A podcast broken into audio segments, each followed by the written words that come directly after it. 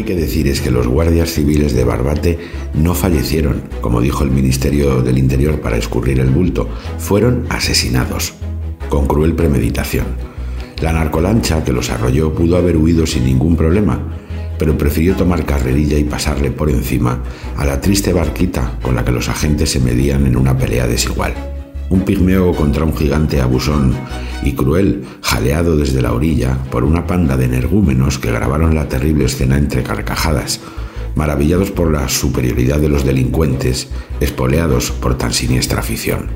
Al mismo tiempo, en otros rincones de España, el mismo Ministerio del Interior había movilizado a miles de efectivos de los cuerpos de seguridad para vigilar de cerca a los agricultores, acordonar la sede del PSOE en Ferraz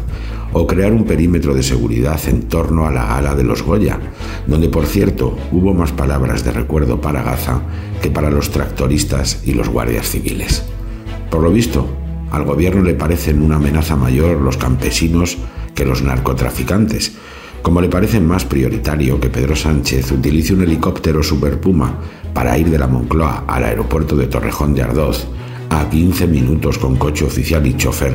que dotarle a la Guardia Civil de los mejores medios de transporte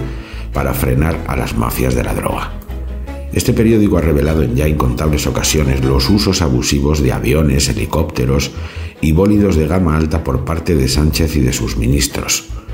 También sus formidables gastos en poner a su gusto casas oficiales con todos los gastos pagados.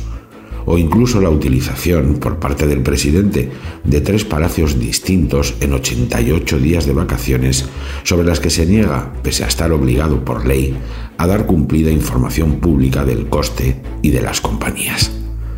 La lista de caprichos sultánicos es inmensa y se resume en la propia composición del gobierno, con más ministerios y asesores que ninguno otro en Europa, fruto de la necesidad de dar a cada socio del negocio la cuota de poder, presupuesto y puestos de libre designación que cohesiona la coalición.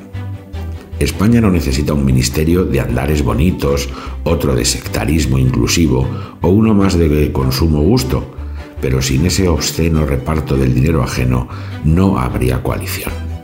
Y sin embargo, los tres guardias civiles tuvieron que meterse en el mar con una Zodiac de medio pelo para tratar de frenar al Ferrari de las lanchas, que es como pedirle a una sardina que se enfrente con un tiburón. Unos han matado a los agentes, que dejan mujer e hijos pequeños, pero otros les acercaron a la muerte con esa pavorosa indiferencia hacia los recursos mínimos que necesitaban para medirse con los bárbaros. No hay excusa ni justificación ni coartada posible. Simplemente hay prioridades y son equivocadas. Las del gobierno son evitar una piñata de un monigote, aislar a un agricultor tan desesperado como para abandonar el campo y lanzarse al asfalto, y garantizarle a Pedro Almodóvar una seguridad que en realidad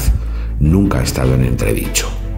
Y mientras los responsables de esa escala de preferencias iban o venían a Valladolid con todo cubierto, calentitos, rápidos y con el confort de alta gama que les caracteriza, tres servidores públicos morían atropellados por unos delincuentes que en un país normal no se podrían haber acercado a esa playa a menos de 30 millas náuticas. No son gajes del oficio, unos ponen las lanchas, claro, pero otros han derribado las barreras para que puedan llegar hasta la cocina, ponerse algo de cena y dejar allí tirados tres tristes cadáveres valientes que ya jamás cenarán tranquilos con sus familias.